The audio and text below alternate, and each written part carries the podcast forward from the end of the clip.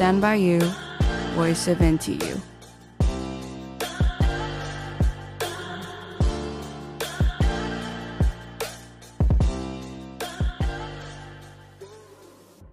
大家好，欢迎收听台大之声，我是今天的主持人景恩。相信在台大校园内的许多同学都十分关注现今社会的脉动，甚至参与各式各样的公共议题，在各大游行或集会场合。或许都能见到台大生的影子。那么今天我们想带大家进入一个比较不那么热门，但是也值得关注的主题——乐生疗养院。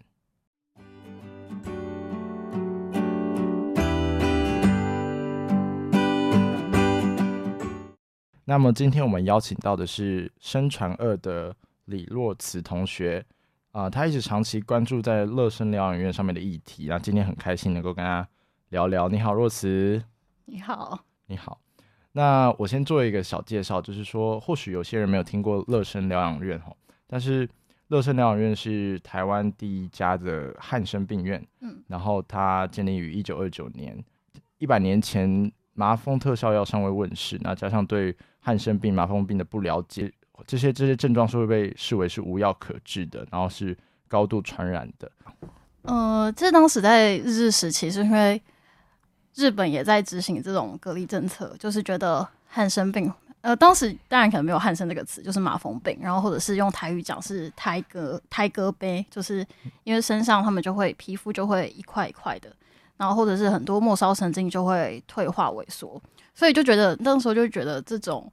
人长得不太一样，不太是就是根本不适合出现在一般的生活中，不应该被看见，所以就被强制隔离到一个比较。台北跟呃新北跟桃园交交界的一个山区，那就是当然那时候很多人是被强制隔离，然后从此就就是他们其实，在乐生疗养院里面是可能你从就他们里面有合作社，或者大家会在里面种菜，然后养鸡，就所有的生活哦、呃，或者包括呃澡堂或者是大厨房，就所有的设施都在里面完成，你的生活起居全部都在里面，就你根本出不去那个范围，然后就连你。死掉了，就连焚化炉都在里面，所以他们也许最后他们唯一可以逃离那个地方的方法，就是化成一缕烟，然后离开乐生疗养院。嗯，那相信大家就这样比较了解一下乐生疗养院它的一个发展的一个脉络。那有些同学就是也不太能够清楚说乐生疗养院他们现在面对到的一个问题或者是争议点，而之之所以要有一些参与运动的这个行为是、嗯、是。为什么？是从最早大概呃一九九二三年的时候就开始有呃有一些消息传出来说，要在乐生疗养院这个地方要设置一个捷运机场。那那个机场是厂是工厂的厂，就是维修捷运的工厂。那就当然那时候会想要是在那边，当然是觉得想要把这群人赶走，赶离开这个地方。那所以。大概在二零零四零五年的时候就开始有第一波的抗争，就是学生跟呃乐生院民，就是我们会叫他们就是阿公阿嬷，他们也组成了自己的的自救会，然后学生也组成了青年乐生联盟，那开始就是展开这个抗争的运动。那也许大家比较会熟知，就是乐生的这个社会议题的运动会是在他的强拆事件，就是因为要要选址机场。呃，捷运机场的选址在乐生疗养院，所以当时是要那些院民阿公阿嬷跟整个呃整个的院舍是要被拆掉，被拆离那个地方，然后阿公阿嬷也会是被搬离那个地方的。那在二零零七年就是第一波的强拆事件，那这个可能会是大家比较知道的乐生疗养院的争议，但是其实现在二零一九年已经快要二零二零年了，已经过了十二十二三年。就其实现在这个组织跟阿公阿嬷，其实我们都还持续在抗争的原因是，呃，当时被拆掉，但是后来也是，就是有被证实这个这个地方选址是错误的，因为它毕竟是在一个山坡，然后捷运机场把整个乐生的，它是在一个斜坡的地方，它把整个山脚挖除，那后来也造成很多的走山，然后或者是房屋出现裂裂缝的事件，所以就。确确定了这个地方是选址不当的，那再加上乐生疗养院后来是被认定是它其实是原本有一个文化资产的身份在，然后它其实也是一个真的就是已经要被认定是古迹了。那也甚至在国际间也都有，嗯，它是具有国际呃，就是联合国的世界文化遗产的潜力点的。那虽然台湾不是联合国会员之一，但是这是可以借由国际的串联，然后一起提报申请为文化文化遗产。那也是因为这个原因，所以在二零一二年的时候，那时候被视为是重建元年，就是诶，是二零一二零一七年的时候。就是开始要进行重建，然后把这些原本把阿公阿妈的房子拆掉，要把它重新盖回来。嗯、那也是去回复当时的这个，不管是对于人权、对于医疗，然后或者是对于居住权，这些都是去回复当时的样貌。那但是在重建的时候，也开始就我们这两三年其实也都遇到了争议，嗯、就是我们会觉得好像重建是一个很好的事情，因为你要盖回来嘛，他们住的地方，但。为什么还是要抗争？就是因为在重建的过程中出了很多的问题，像是，嗯，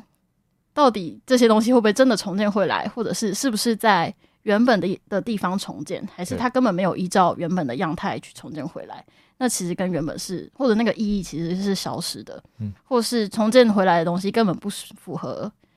搭乘呃代步车或者行动不便的院民他们的使用需求的，嗯，对，那其实。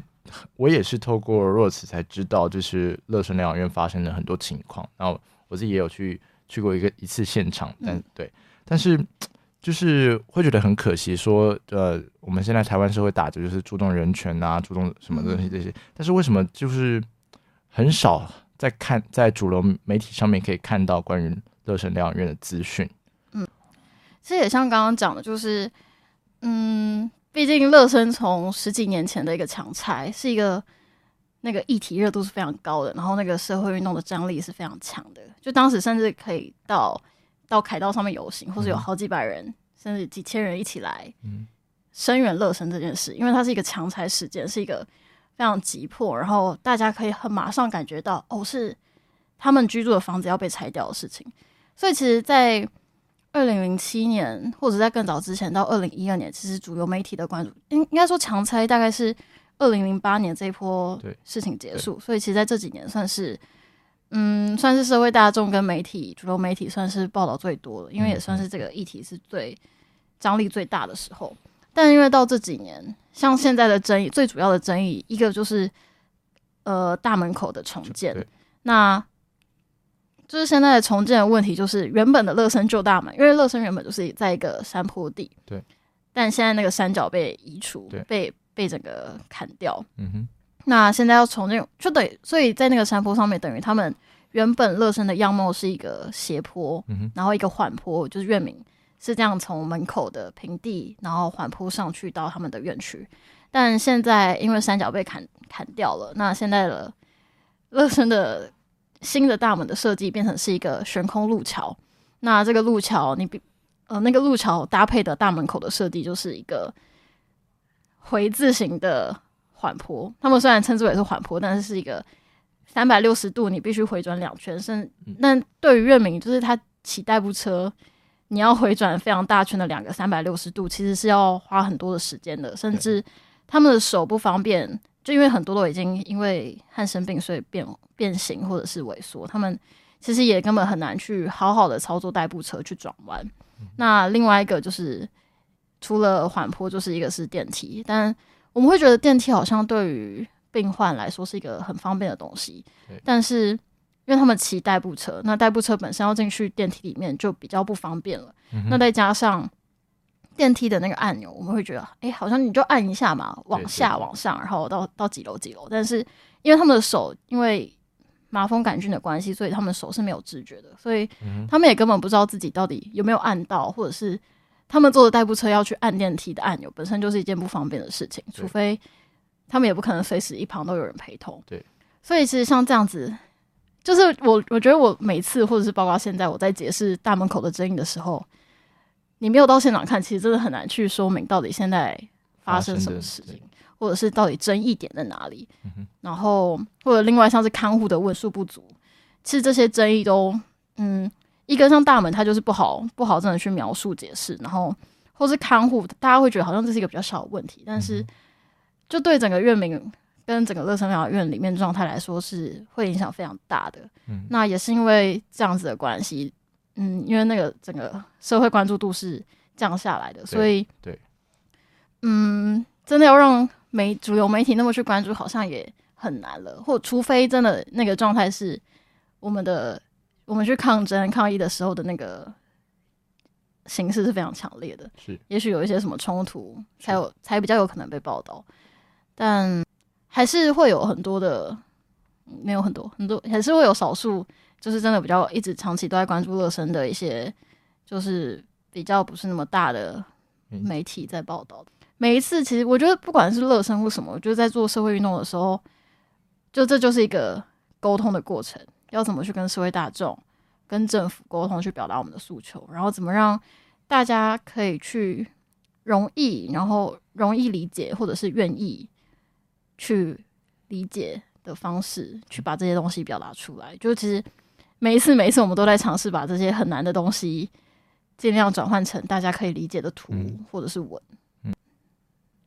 那那时候我同时是还有在做的另外一个议题是反核跟能源的，就是因为从去年十一月的。呃，去应该是去年十月开始，是是十一月左右，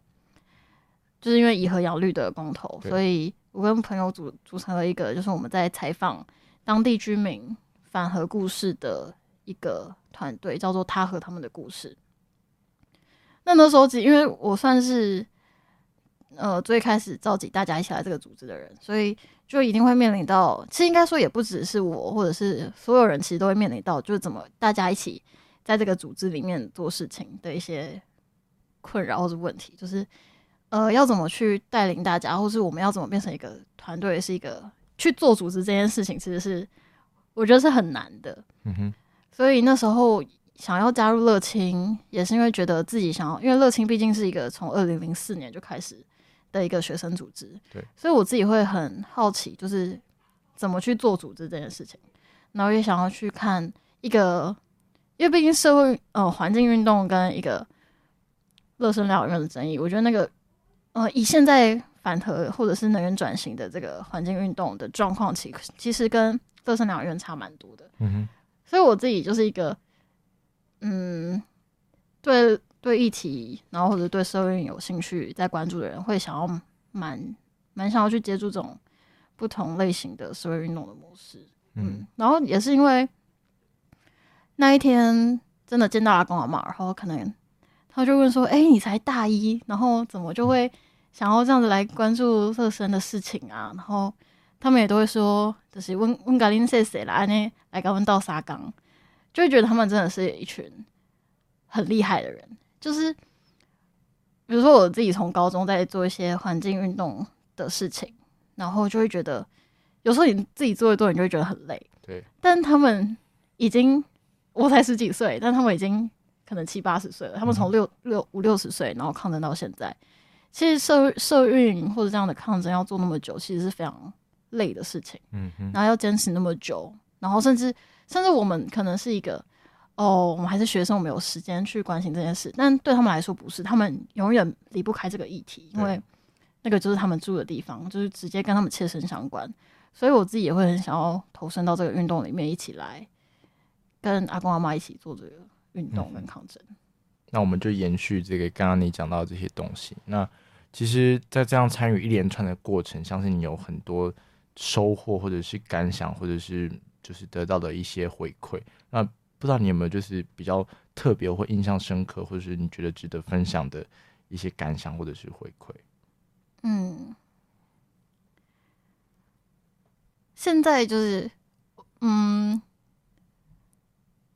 现在的乐生的自救自救会的会长，就是叫就我们会叫他蓝大姨。嗯哼，他现在也是七八十岁了。然后他每次其实见到学生来，或者是不管是我们一起开自救会，或者是我们有时候带导览带活动，有一些不同的学生去，就每次活动结束或者他开场都会说：“就是我甲恁谢谢啦，安尼恁学生啊，拢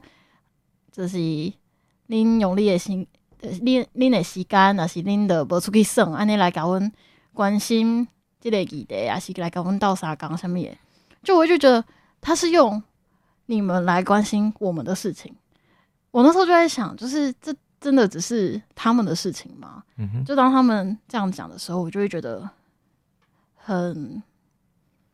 嗯，我就觉得这其实真的不不会只是他们的问题而已，就不会是他们他们的事情而已。因为从过去到现在发生那么多大大小小的破迁或者抗争议题，就这绝对不是个案啊！就是为什么从前阵子的大关，或者是从更久以前的康乐里。或者是黎明幼儿园，就是各式各样，在不只是在台北，到南部、中部各种各种地区的强拆破迁事件，或是对于人权的压迫，所以这些议题，我觉得都是所有人都可能遇到，或者是这就是共同发生在台湾的事情，所以我就不会觉得那只是他们的事情而已，所以我才会觉得这跟自己是一个切身相关的议题。那。今天听完若慈的分享，相信我们都更了解了这块岛屿上面所发生的事情。那其实我们生活周遭有许多值得我们去关注的议题。那相信很多同学都跟我一样，希望我们的社会能够越来越好。那我们今天的节目就会到这边，也谢谢 Rose 的参与，谢谢，谢谢。那再次感谢大家的收听，记得继续收听台大之声，我们下次空中见，拜拜，拜拜。